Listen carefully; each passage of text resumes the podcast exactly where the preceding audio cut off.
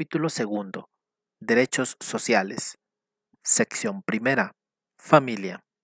Artículo 47. Protección a la familia. El Estado garantiza la protección social, económica y jurídica de la familia. Promoverá su organización sobre la base legal del matrimonio, la igualdad de derechos de los cónyuges la paternidad responsable y el derecho de las personas a decir libremente el número y espaciamiento de sus hijos. Artículo 48.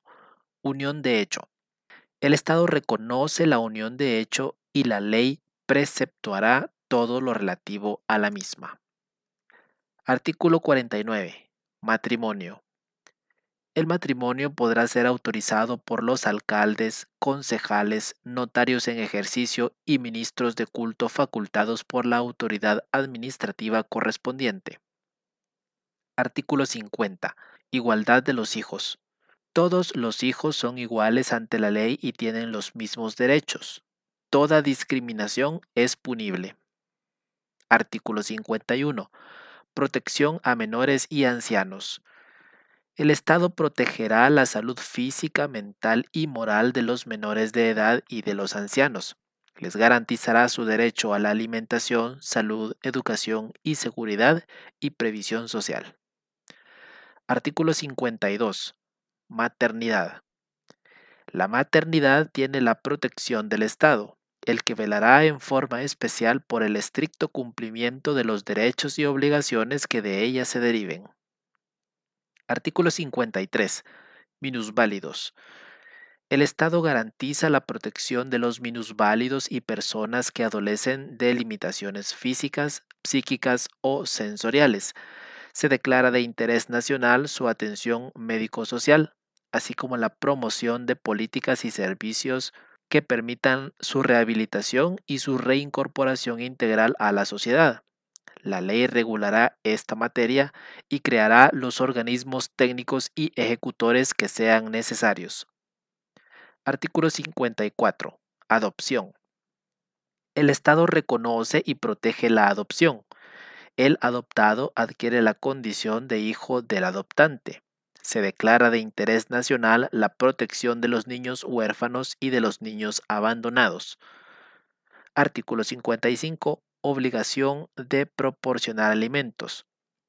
Es punible la negativa a proporcionar alimentos en forma que la ley prescribe. Artículo 56. Acciones contra causas de desintegración familiar. Se declara de interés social las acciones contra el alcoholismo, la drogadicción y otras causas de desintegración familiar. El Estado deberá tomar las medidas de prevención, tratamiento y rehabilitación adecuada para hacer efectivas dichas acciones por el bienestar del individuo, la familia y la sociedad. Sección segunda. Cultura. Artículo 57. Derecho a la cultura. Toda persona tiene derecho a participar libremente en la vida cultural y artística de la comunidad, así como a beneficiarse del progreso científico y, tecnológico de la nación. Artículo 58. Identidad cultural. Se reconoce el derecho de las personas y de las comunidades a su libertad cultural de acuerdo a sus valores, su lengua y sus costumbres. Artículo 59. Protección e investigación de la cultura. Es obligación primordial del Estado proteger, fomentar y divulgar la cultura nacional emitir las leyes y disposiciones que tiendan a su enriquecimiento, restauración, preservación y recuperación, promover y reglamentar su investigación científica, así como la creación y aplicación de tecnología apropiada. Artículo 60. Patrimonio cultural. Forman el patrimonio cultural de la nación los bienes y valores paleontológicos, arqueológicos, históricos y artísticos del país y están bajo la protección del Estado. Se prohíbe su enajenación, exportación o alteración salvo los casos que determine la ley. Artículo 61. Protección al patrimonio cultural. Los sitios arqueológicos, conjuntos monumentales y el Centro Cultural de Guatemala recibirán atención especial del Estado, con el propósito de preservar sus características y resguardar su valor histórico y bienes culturales. Estarán sometidos a régimen especial de conservación el Parque Nacional Tikal, el Parque Arqueológico de Quiriguá y la ciudad de Antigua Guatemala, por haber sido declarados Patrimonio Mundial, así como aquellos que adquieran similar reconocimiento. Artículo 62. Protección al arte, folclor y artesanías tradicionales. La expresión artística nacional, el arte popular, el folclor y las artesanías e industrias autóctonas deben ser objeto de protección especial del Estado, con el fin de preservar su autenticidad, el Estado propiciará la apertura de mercados nacionales e internacionales para la libre comercialización de la obra de los artistas y artesanos, promoviendo su producción y adecuada tecnificación. Artículo 63. Derecho a la expresión creadora. El Estado garantiza la libre expresión creadora, apoya y estimula al científico, al intelectual y al artista nacional, promoviendo su formación y superación profesional y económica. Artículo 64. Patrimonio natural. Se declara de interés nacional la conservación, protección y mejoramiento del patrimonio natural de la nación. El Estado fomentará la creación de parques nacionales, reservas y refugios naturales, los cuales son inalienables. Una ley garantizará su protección y la de la fauna y la flora que en ellos exista. Artículo 65 preservación y promoción de la cultura. La actividad del Estado en cuanto a la reservación y promoción de la cultura y sus manifestaciones está a cargo de un órgano específico con presupuesto propio.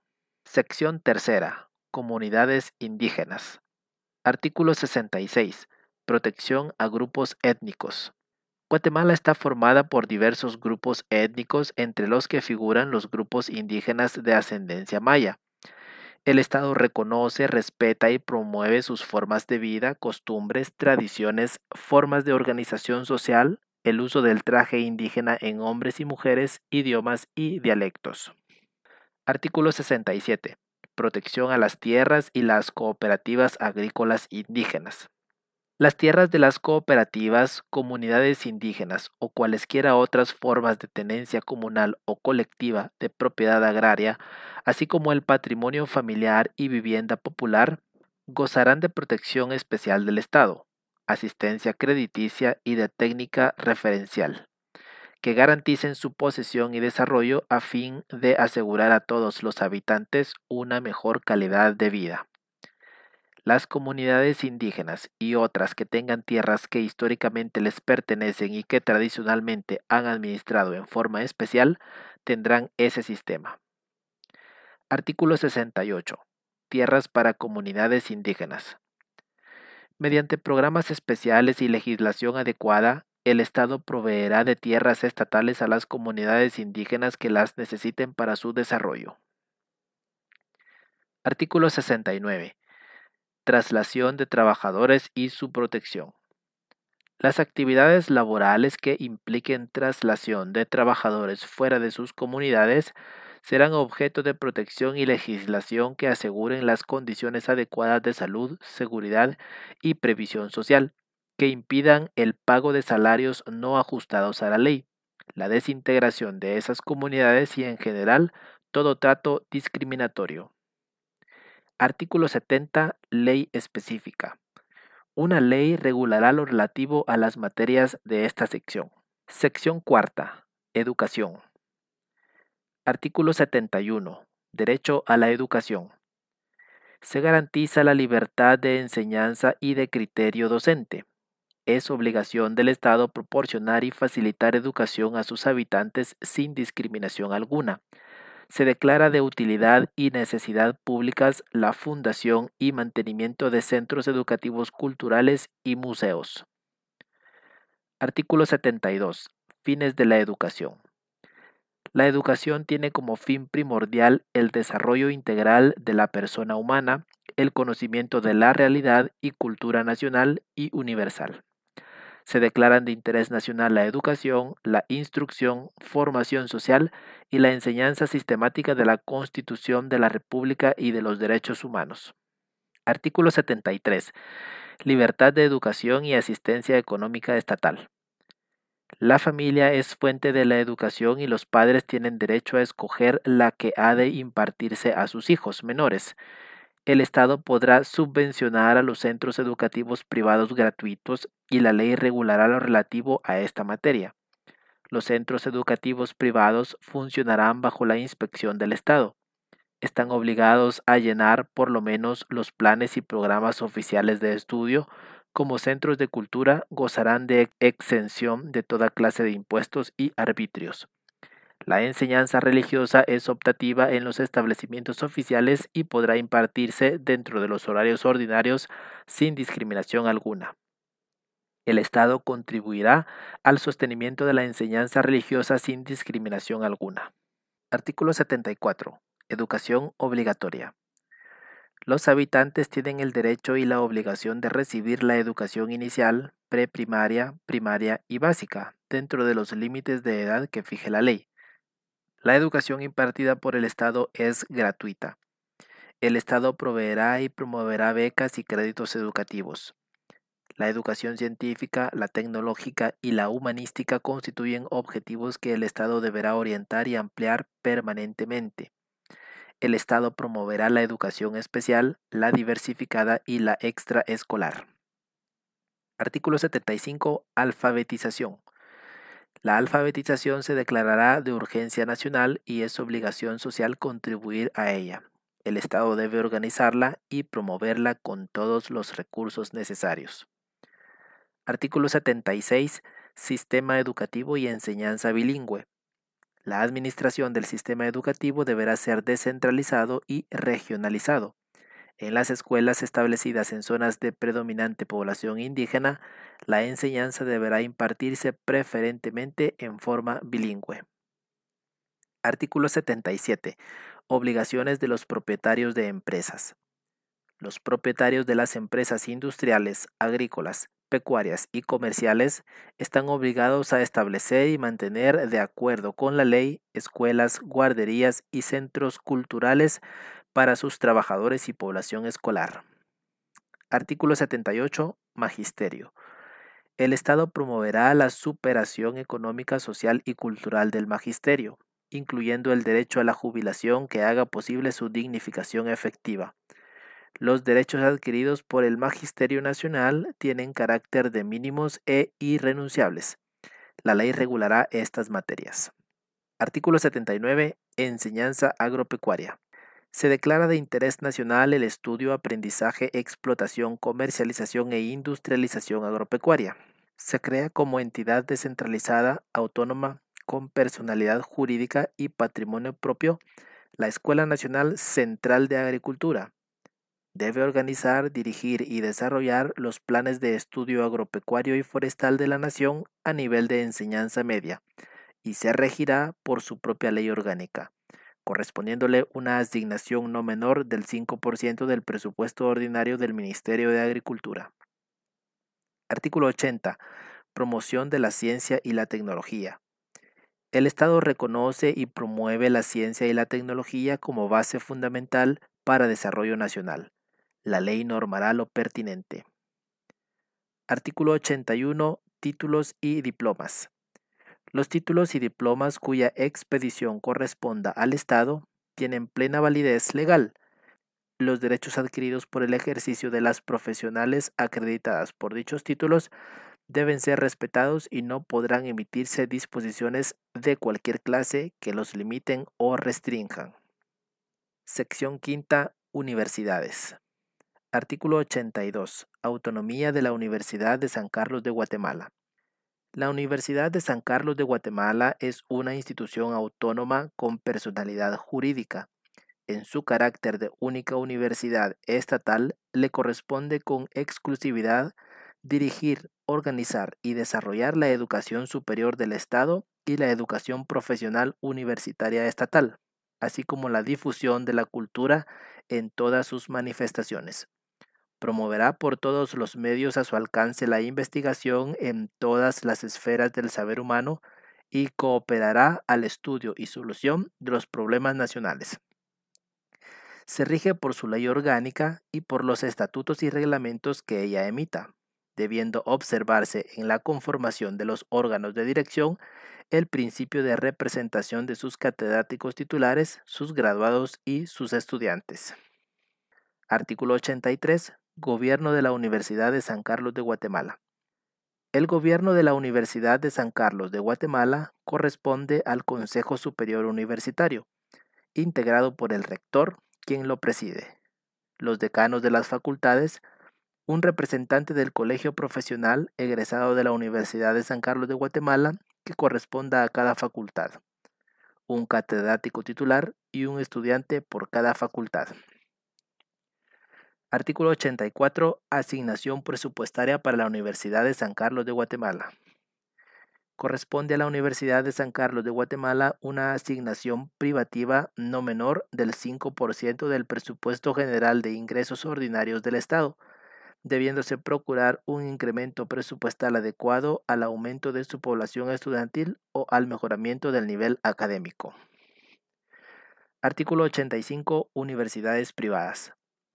A las universidades privadas, que son instituciones independientes, les corresponde organizar y desarrollar la educación superior privada de la nación, con el fin de contribuir a la formación profesional, a la investigación científica, a la difusión de la cultura y al estudio y solución de los problemas nacionales. Desde que se ha autorizado, el funcionamiento de una universidad privada tendrá personalidad jurídica y libertad para crear sus facultades e institutos, desarrollar sus actividades académicas y docentes, así como para el desenvolvimiento de sus planes y programas de estudio. Artículo 86. Consejo de la Enseñanza Privada Superior. El Consejo de la Enseñanza Privada Superior tendrá las funciones de velar porque se mantenga el nivel académico en las universidades privadas, sin menoscabo de su independencia y de autorizar la creación de nuevas universidades.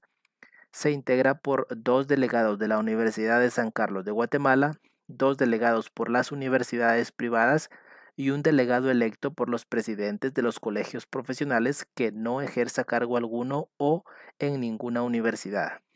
La presidencia se ejercerá en forma rotativa. La ley regulará esta materia. Artículo 87. Reconocimiento de grados, títulos, diplomas e incorporaciones.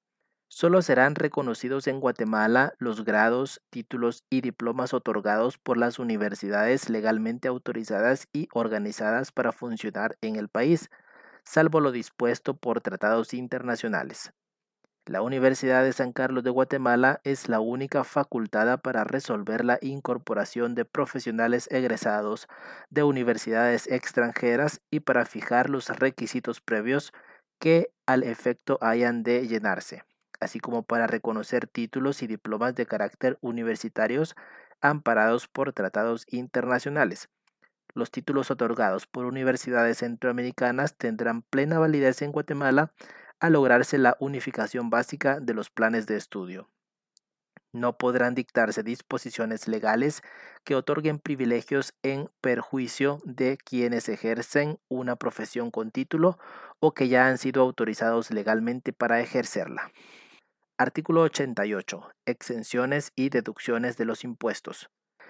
Las universidades están exentas del pago de toda clase de impuestos, arbitrios y contribuciones sin excepción alguna. Serán deducibles de la renta neta grabada por el impuesto sobre la renta las donaciones que se otorguen a favor de las universidades, entidades culturales o científicas.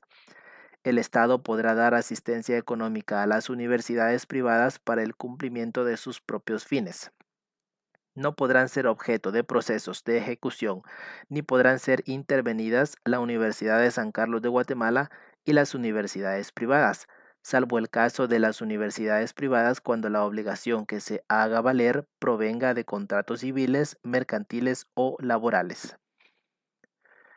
Artículo 89. Otorgamiento de grados, títulos y diplomas. Solamente las universidades legalmente autorizadas podrán otorgar grados y expedir títulos y diplomas de graduación en educación superior. Artículo 90. Colegiación profesional. La colegiación de los profesionales universitarios es obligatoria y tendrá por fines la superación moral, científica, técnica y material de las profesiones universitarias y el control de su ejercicio. Los colegios profesionales, como asociaciones gremiales con personalidad jurídica, funcionarán de conformidad con la ley de colegiación profesional obligatoria y los estatutos de cada colegio se aprobarán con independencia de las universidades de las que fueren egresados sus miembros. Contribuirán al fortalecimiento de la autonomía de la Universidad de San Carlos de Guatemala y a los fines y objetivos de todas las universidades del país en todo asunto que se relacione con el mejoramiento del nivel científico y técnico-cultural de las profesiones universitarias, las universidades del país podrán requerir la participación de los colegios profesionales. Sección sexta. Deporte. Artículo 91. Asignación presupuestaria para el deporte. Es deber del Estado el fomento y la promoción de la educación física y el deporte, para ese efecto, se destinará una asignación privativa no menor del 3% del presupuesto general de ingresos ordinarios del Estado. De tal asignación, el 50% se destinará al sector del deporte federado a través de sus organismos rectores, en la forma que establezca la ley. 25% a educación física, recreación y deportes escolares y 25% al deporte no federado. Artículo 92. Autonomía del deporte. Se reconoce y garantiza la autonomía del deporte federado a través de sus organismos rectores, Confederación Deportiva Autónoma de Guatemala y Comité Olímpico Guatemalteco, que tienen personalidad jurídica y patrimonio propio, quedando exonerados de toda clase de impuestos y arbitrios. Sección séptima. Salud, seguridad y asistencia social. Artículo 93. Derecho a la salud. El goce de la salud es derecho fundamental del ser humano sin discriminación alguna. Artículo 94. Obligación del Estado sobre salud y asistencia social. El Estado velará por la salud y la asistencia social de todos los habitantes. Desarrollará, a través de sus instituciones, acciones de prevención, promoción, recuperación, rehabilitación, coordinación, y las complementarias pertinentes a fin de procurarles el más completo bienestar físico, mental y social.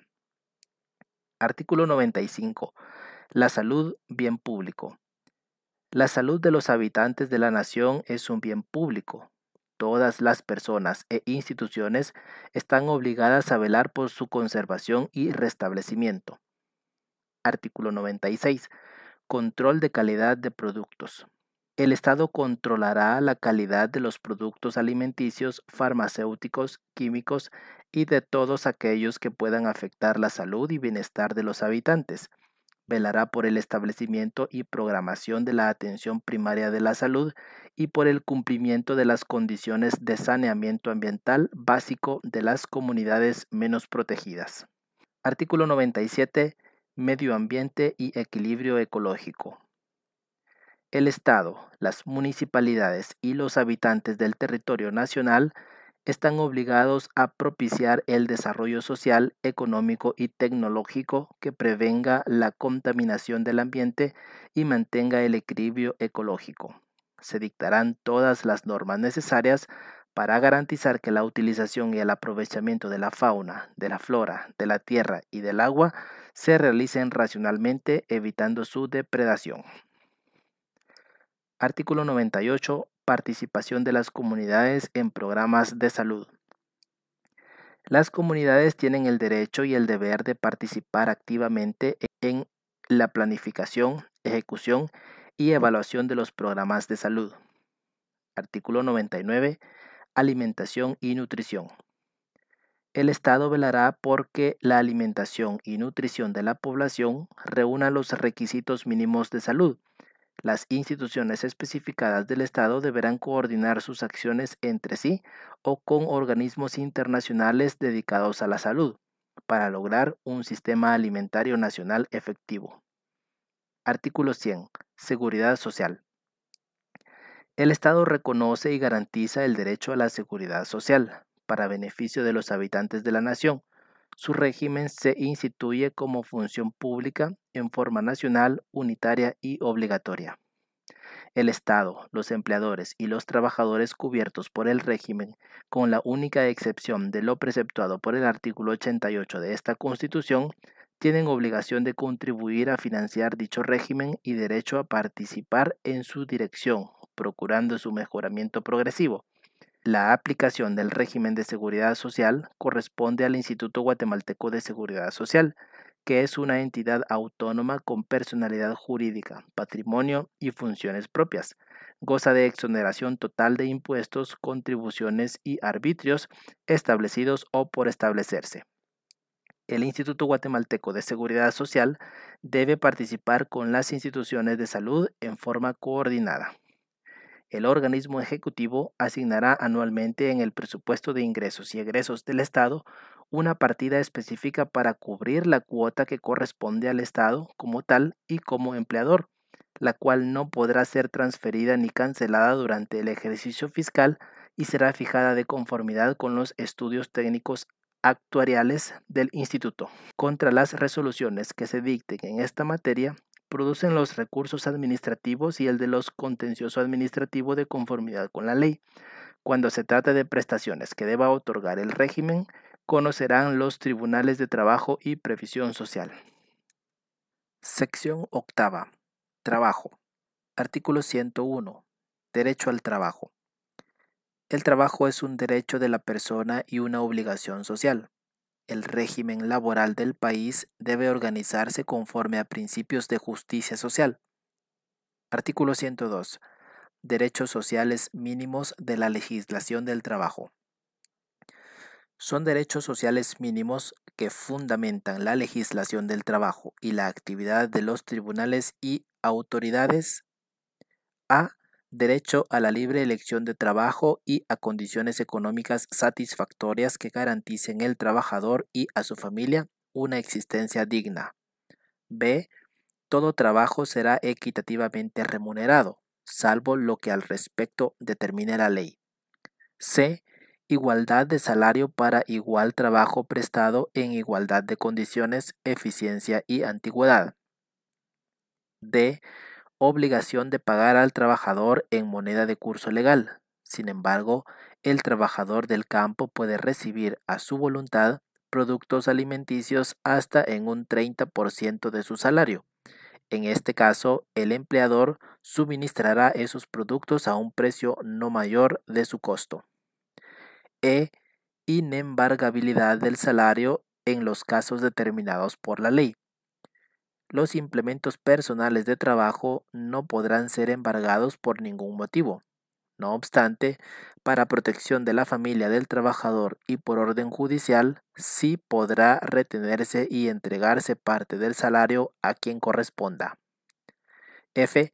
Fijación periódica del salario mínimo de conformidad con la ley. G. La jornada ordinaria de trabajo efectivo diurno no puede exceder de 8 horas diarias de trabajo ni de 44 horas a la semana, equivalente a 48 horas para los efectos exclusivos del pago del salario. La jornada ordinaria de trabajo efectivo nocturno no puede exceder de 6 horas diarias ni de 36 a la semana. La jornada ordinaria de trabajo efectivo mixto no puede exceder de 7 horas diarias ni de 42 a la semana. Todo trabajo efectivamente realizado fuera de las jornadas ordinarias constituye jornada extraordinaria y debe ser remunerada como tal. La ley determinará las situaciones de excepción muy calificadas en las que no son aplicables las disposiciones relativas a las jornadas de trabajo quienes por disposición de la ley, por la costumbre o por acuerdo con los empleadores laboren menos de 44 horas semanales en jornada diurna, 36 en jornada nocturna o 42 en jornada mixta, tendrán derecho a percibir íntegro el salario semanal. Se entiende por trabajo efectivo todo el tiempo que el trabajador permanezca a las órdenes o a disposición del empleador. H Derecho del trabajador a un día de descanso remunerado por cada semana ordinaria de trabajo o por cada seis días consecutivos de labores. Los días de asueto reconocidos por la ley también serán remunerados. Y derecho del trabajador a 15 días hábiles de vacaciones anuales pagadas después de cada año de servicios continuos, a excepción de los trabajadores de empresas agropecuarias, quienes tendrán derecho a 10 días hábiles. Las vacaciones deberán ser efectivas y no podrá el empleador compensar este derecho en forma distinta, salvo cuando ya adquirido cesare la relación del trabajo. J. Obligación del empleador de otorgar cada año un aguinaldo no menor del 100% del salario mensual, o el que ya estuviera establecido si fuere mayor a los trabajadores que hubieran laborado durante un año ininterrumpido y anterior a la fecha del otorgamiento. La ley regulará su forma de pago. A los trabajadores que tuvieran menos del año de servicios, tal aguinaldo les será cubierto proporcionalmente al tiempo laborado. K. Protección a la mujer trabajadora y regulación de las condiciones en que debe prestar sus servicios. No deben establecerse diferencias entre casadas y solteras en materia de trabajo. La ley regulará la protección a la maternidad de la mujer trabajadora, a quien no se le debe exigir ningún trabajo que requiera esfuerzo que ponga en, peligro su gravidez. La madre trabajadora gozará de un descanso forzoso retribuido con el 5% de su salario durante los 30 días que preceden al parto y los 45 días siguientes. En la época de la lactancia tendrá derecho a dos periodos de descanso extraordinarios dentro de la jornada. Los descansos pre y postnatal serán ampliados según sus condiciones físicas por prescripción médica. L.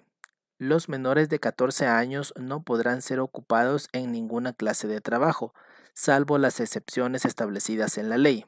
Es prohibido ocupar a menores en trabajos incompatibles con su capacidad física o que pongan en peligro su formación moral. Los trabajadores mayores de 60 años serán objeto de trato adecuado a su edad. M. Protección y fomento al trabajo de los ciegos, minusválidos y personas con deficiencias físicas, psíquicas y sensoriales. N preferencia a los trabajadores guatemaltecos sobre los extranjeros en igualdad de condiciones y en los porcentajes determinados por la ley. En paridad de circunstancias, ningún trabajador guatemalteco podrá ganar menor salario que un extranjero, estar sujeto a condiciones inferiores de trabajo ni obtener menores ventajas económicas u otras prestaciones. O. Fijación de las normas de cumplimiento obligatorio para empleadores y trabajadores en los contratos individuales y colectivos de trabajo. Empleadores y trabajadores procurarán el desarrollo económico de la empresa para beneficio común. P. Obligación del empleador de indemnizar con un mes de salario por cada año de servicios continuos cuando despida injustificadamente o en forma indirecta a un trabajador en tanto la ley no establezca otro sistema más conveniente que le otorgue mejores prestaciones. Para los efectos del cómputo de servicios continuos se tomarán en cuenta la fecha en que se haya iniciado la relación de trabajo, cualquiera que ésta sea. Q. Es obligación del empleador otorgar al cónyuge o conviviente hijos menores o incapacitados de un trabajador que fallezca estando a su servicio una prestación equivalente a un mes de salario por cada año elaborado. Esta prestación se cubrirá por mensualidades vencidas y su monto no será menor del último salario recibido por el trabajador. Si la muerte ocurre por causa cuyo riesgo esté cubierto totalmente por el régimen de seguridad social, cesa esta obligación del empleador. En caso de que este régimen no cubra íntegramente la prestación, el empleador deberá pagar la diferencia. R. Derecho de sindicalización libre de los trabajadores.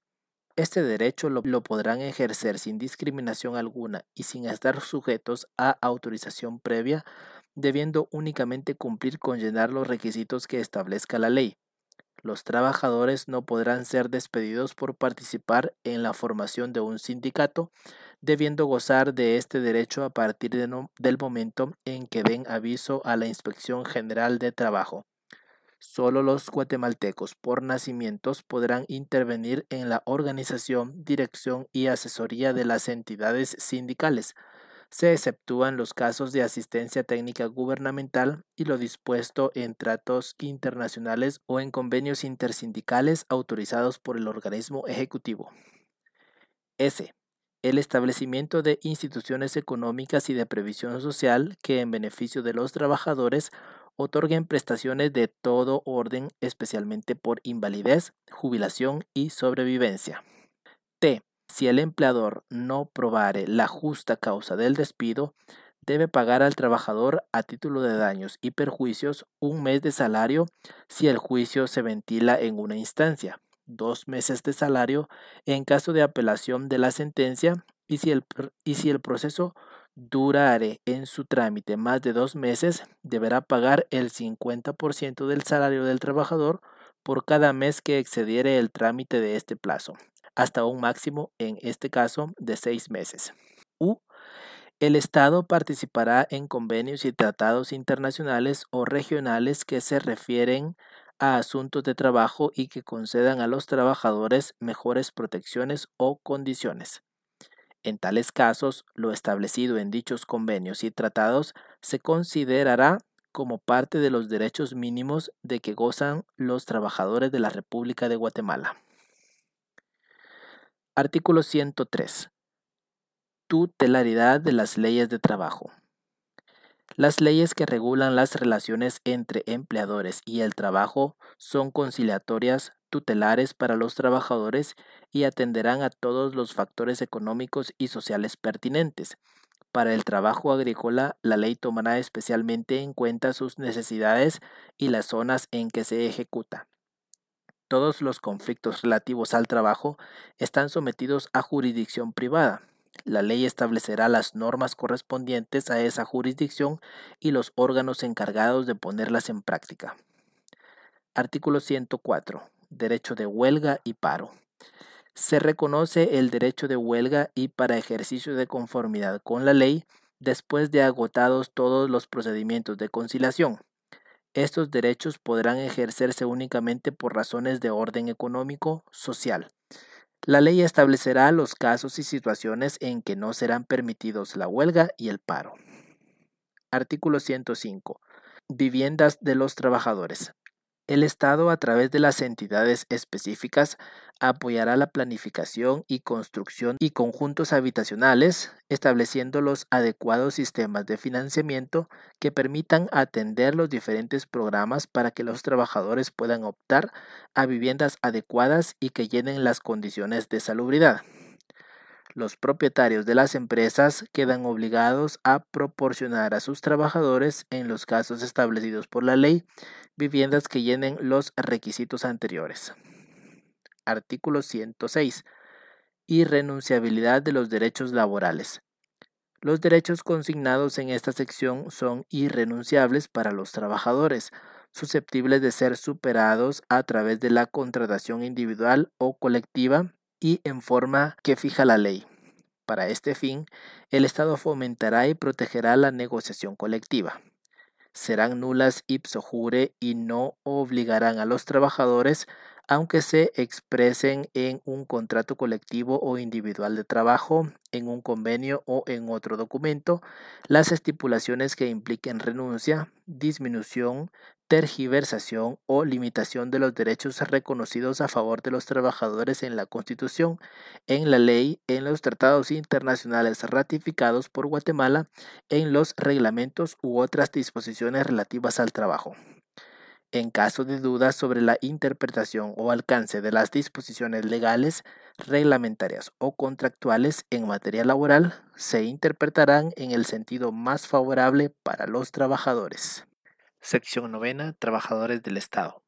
Artículo 107. Trabajadores del Estado. Los trabajadores del Estado están al servicio de la administración pública y nunca de partido político, grupo, organización o persona alguna Artículo 108. Régimen de los trabajadores del Estado. Las relaciones del Estado y sus entidades descentralizadas o autónomas con sus trabajadores se rigen por la Ley de Servicio Civil, con excepción de aquellas que se rijan por leyes o disposiciones propias de dichas entidades.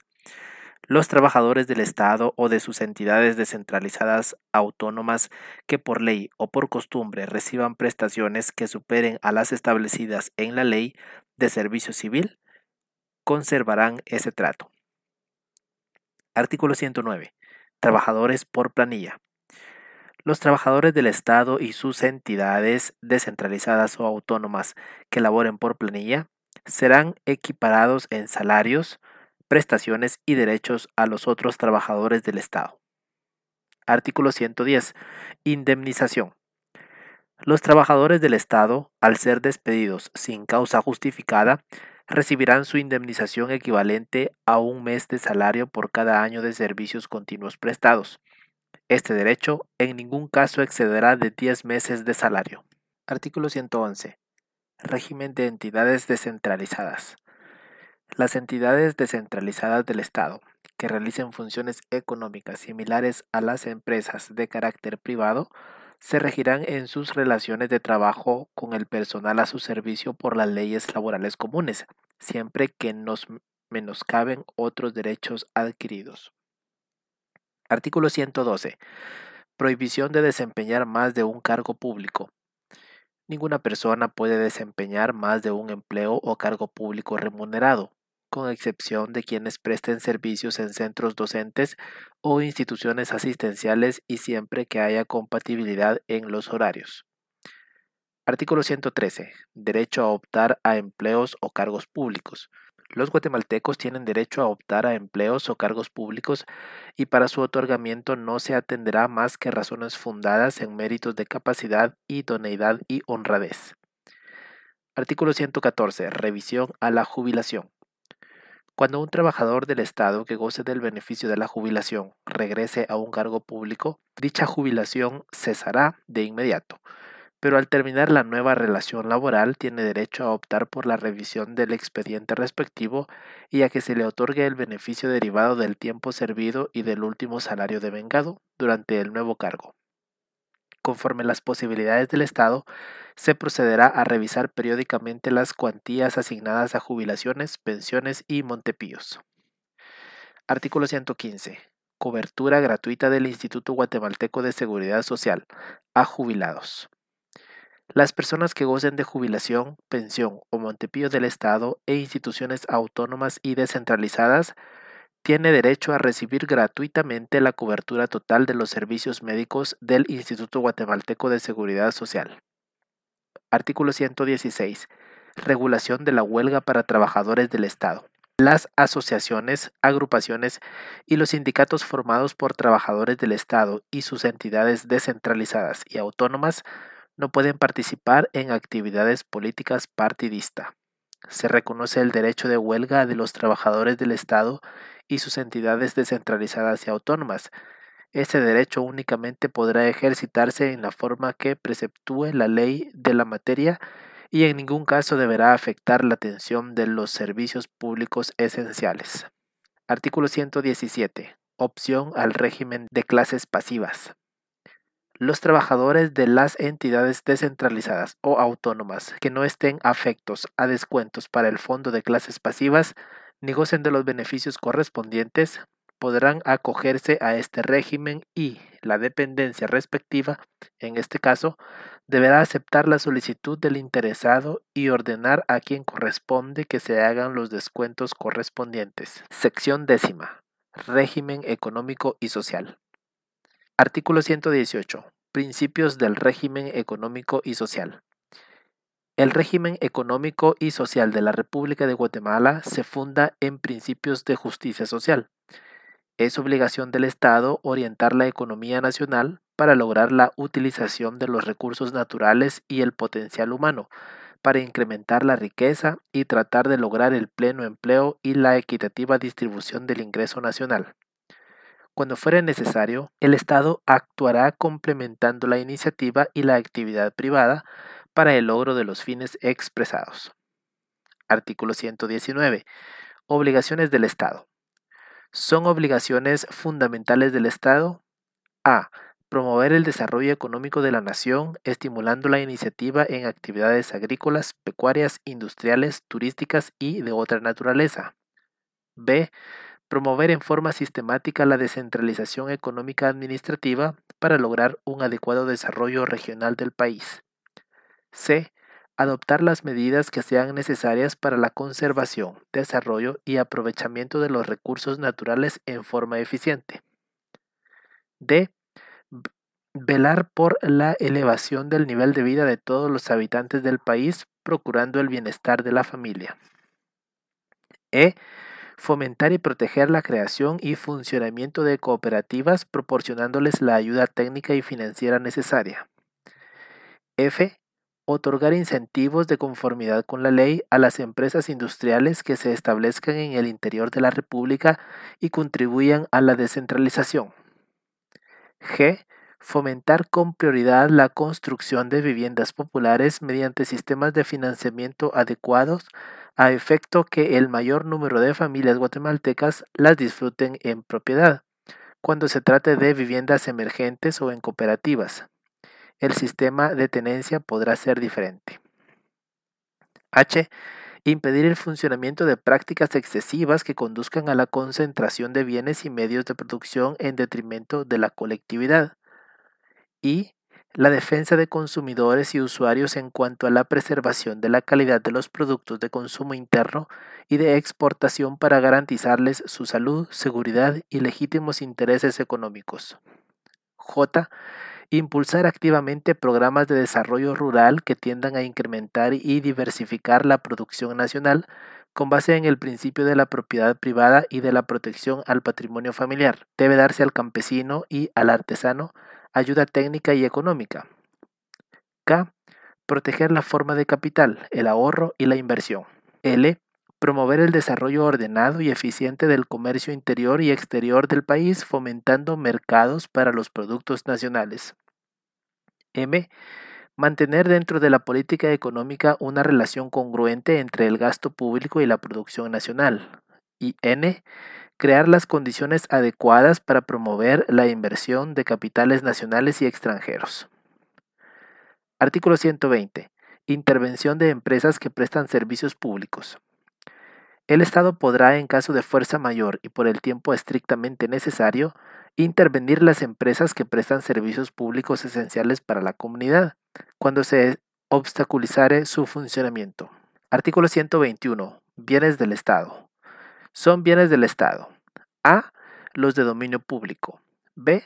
Las aguas de la zona marítima que ciñen las costas de su territorio, los lagos, ríos navegables y sus riberas, los ríos vertientes y arroyos que sirven de límite internacional de la República, las caídas y nacimientos de agua de aprovechamiento hidroeléctrico, las aguas subterráneas y otras que sean susceptibles de regulación por la ley, y las aguas no aprovechadas por particulares en la extensión y término que fije la ley.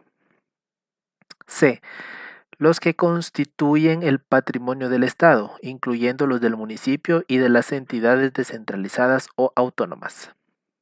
D.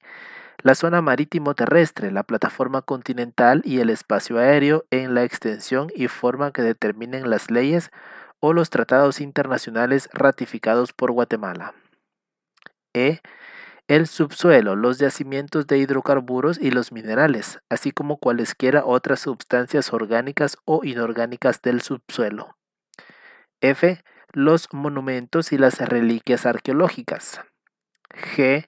Los ingresos fiscales y municipales, así como los de carácter privativo que las leyes asignen a las entidades descentralizadas y autónomas.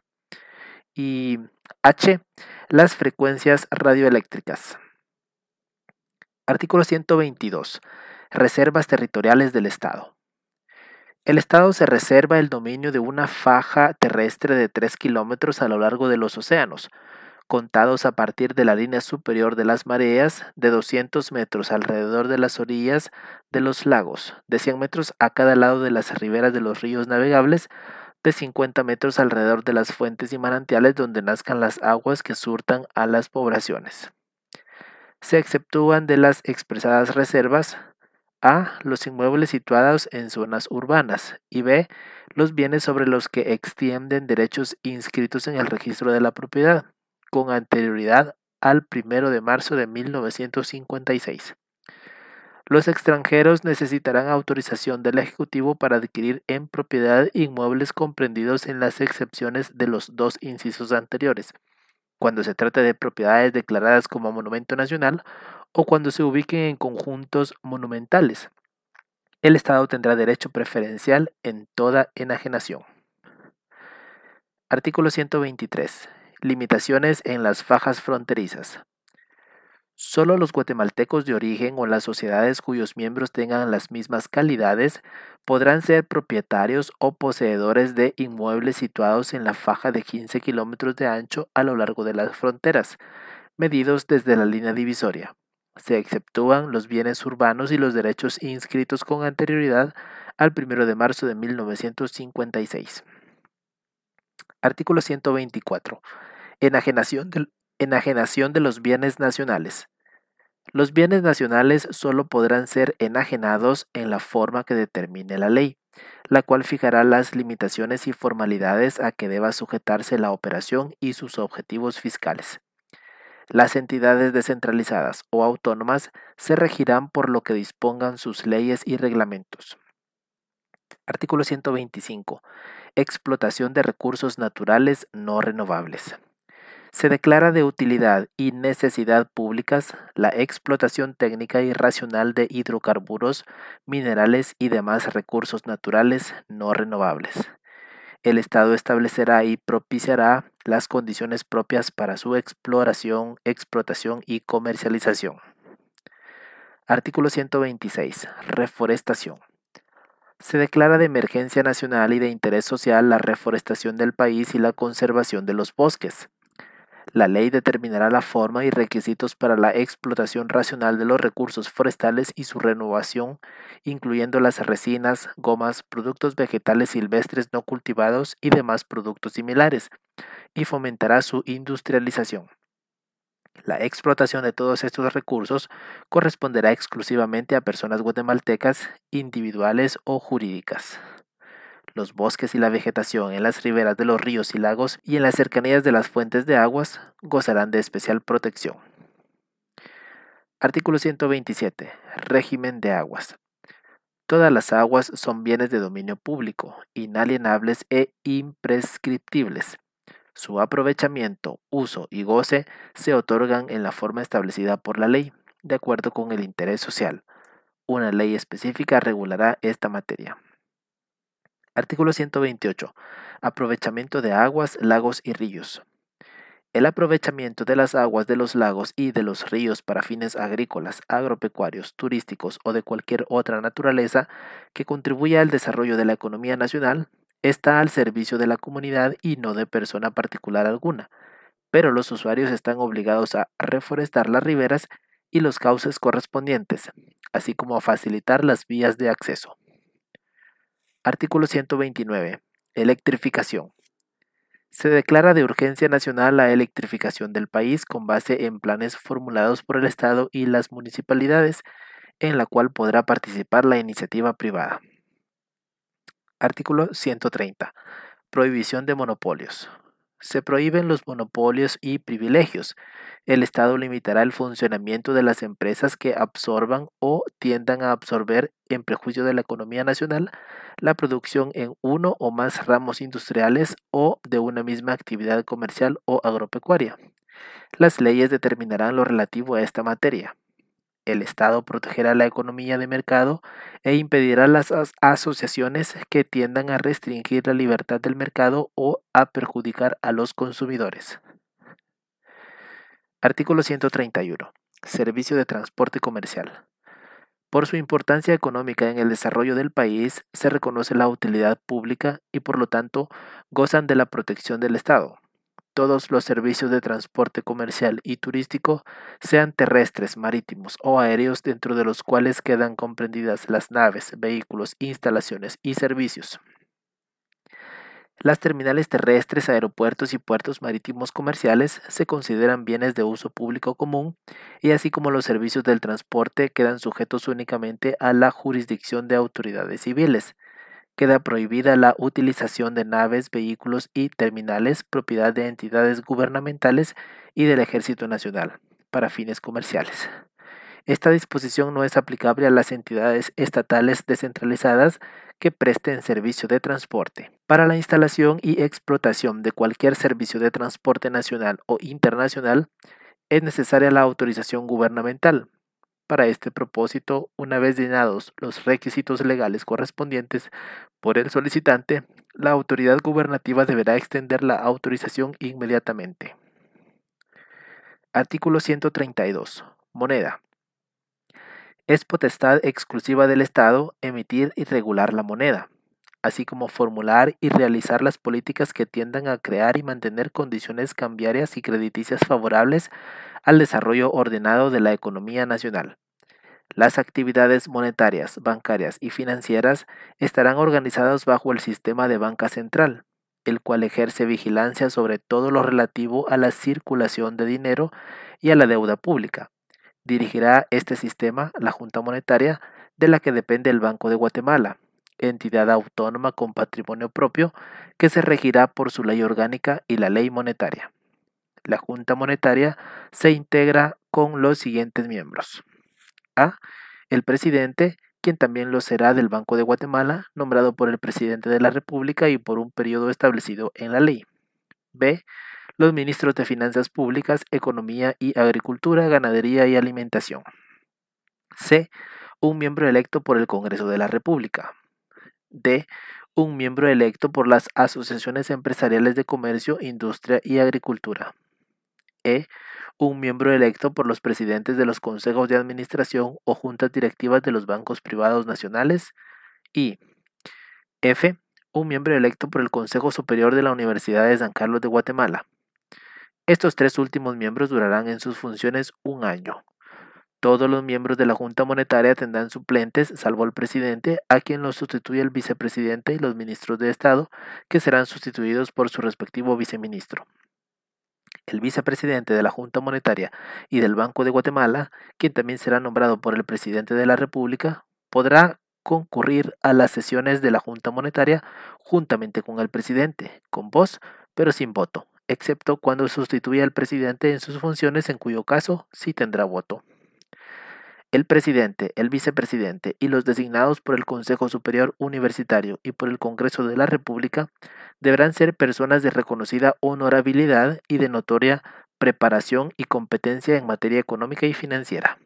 Los actos y decisiones de la Junta Monetaria están sujetos a los recursos administrativos y al de lo contencioso administrativo y de casación.